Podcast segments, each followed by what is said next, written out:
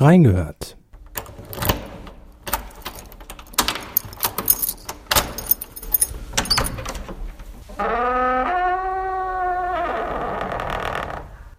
Schätze aus dem Sendungsarchiv.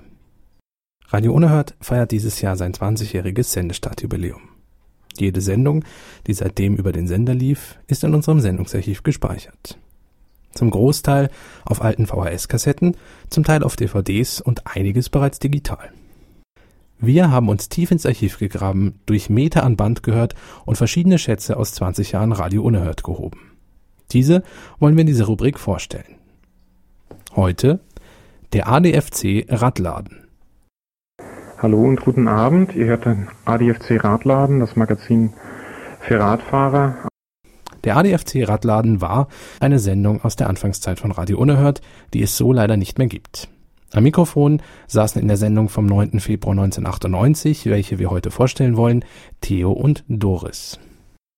Themen der Sendung waren neben ganz praktischen Tipps und Infos zum Fahrradfahren auch Aspekte wie die Geschichte dieses Verkehrsmittels. Was äh, das Fahrrad betrifft, da haben wir mal uns ein bisschen schlau gemacht und wollen einen Blick in die Geschichte werfen, denn dieses Faszinosum Fahrrad, das beschäftigt uns nicht nur heute, sondern es hat auch eine interessante Geschichte hinter uns. Und Doris, du hast da, glaube ich, was recht, recht Interessantes vor dir. Neben wichtigen Daten und Eckpunkten berichteten Theo und Doris auch von heute aus gesehen skurril anmutenden historischen Ansichten zum Fahrradfahren. Kurios bis dubios die Rolle einiger Mediziner. Zwar gab es viele, die das Radfahren befürworteten, doch ebenso viele lehnten es ab. Aus heutiger Sicht mit absurden Argumenten. Neben allgemeiner Ermüdung wurden Anschwellung und Steifigkeit der Arme und Beine, ungleichmäßige Entwicklung der Muskulatur am Knochenskelett und auch der aufwirbelnde und Augen wie Lunge schädigende Staub angeführt. Beschworen wurde die Überanstrengung der Rückenmarksnerven, das Auftreten von Herzerweiterungen und die Gefahr der Urinvergiftung des Blutes. Aufsehen erregte der Mediziner Martin Mendelssohn, der behauptete, Radfahren steigere die sexuelle Libido derart, dass Männer unterwegs häufig anhalten müssten, die geschlechtlichen Erregungserscheinungen würden sie hindern, auf dem Sattel zu verbleiben diese zweifelhafte Warnung nicht das Gegenteil bewirkte, nämlich noch zur weiteren Verbreitung des Radfahrens beitrug, ist unbekannt. Auf jeden Fall hat sie den Siegeszug des Fahrrades nicht aufhalten können. Doch nicht nur die historisch angeblichen Probleme von Männern beim Fahrradfahren wurden genannt, auch Frauen und Fahrräder kommen, verbunden mit einem Buchtipp, im geschichtlichen Abriss vor. Das Radfahren macht unsere Frauen dürr und eckig, unweiblich außen und innen. Kein Wunder, dass die Frauen das Fahrrad zwangsläufig auch als Mittel der Emanzipation entdeckten. Gudrun Meyerhof und Katinka Schröder haben viel Material aus vergangenen Zeiten zusammengetragen und daraus ein amüsantes Buch gemacht. Sie radeln wie ein Mann, Madame. Ihr kleines, aber liebevoll zusammengestelltes Werk ist ein lesenswertes Fahrradgeschichtsbuch und gleichzeitig ein Beitrag zur Emanzipation der Frauen. Also der Titel Sie radeln wie ein Mann, Madame, Edition Ebersbach, 28 D-Mark.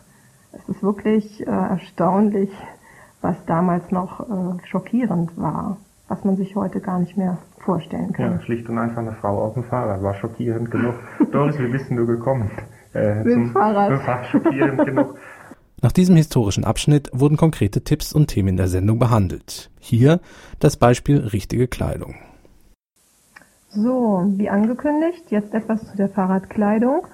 Und zwar würde ich da gerne auch mal aus eigener Erfahrung sprechen, also auf sehr, sehr langen Touren, die ihr eventuell machen wollt. Da ist es wirklich also eine unglaubliche ja, Erleichterung, wenn ihr in irgendeiner Form ein Ledersitzleder oder Kunstledersitzleder habt. Sei es nun, sei es nun, ja, also es kann echtes ja. Leder sein, es kann Kunstleder sein, sei es nun in der Unterhose, sei es nun in diesen schwarzen Radlerhosen, knielang, das bleibt euch überlassen. Die Dinger gibt's auch in langbeinig und in Winterausführungen. Auf alle Fälle habe ich schon gemerkt, also man ist dann, wenn es irgendwie stundenlang im Sattel zugeht, dann ist man wirklich lang nicht so empfindlich, wenn es weiß, weiß ich heißt, noch 40 Kilometer oder so. Das ist dann ohne Sitzleder durchaus ähm, schon etwas problematisch mitunter. Also dann lässt dann viel schneller also die, das Interesse am Radfahren nach, wenn man dann eben sein Hintern so sehr spürt. Aber benutzt du das auch im Alltag hier in Marburg?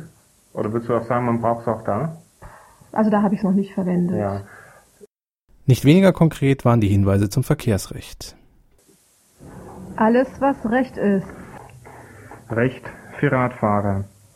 Wann darf ich als Radfahrer hupen, tröten, klingeln oder einfach nur schreien? Im Straßenverkehr ist fast alles geregelt und doch blickt kaum eine Radfahrerin oder ein Radfahrer durch.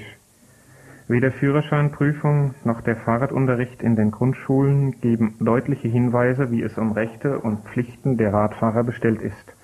Dietmar Kettler, ADFC-Mitglied seit 95, schildert jetzt in seinem Buch Recht für Radfahrer, welche Paragraphen eine Rolle spielen, liefert vor Gericht verwertbare Argumente und verweist auf jede Menge Urteils- und Literaturzitate. Nach noch ein wenig Musik endete die Sendung dann nach knapp 60 Minuten. Das war's für heute, der ADFC Radladen, das Magazin für Radfahrer. Und auch mit dieser Rubrik war es das jetzt. Reingehört, Schätze aus dem Sendungsarchiv, heute mit der ADFC Radladen, verabschiedet sich und geht zurück auf Schatzsuche.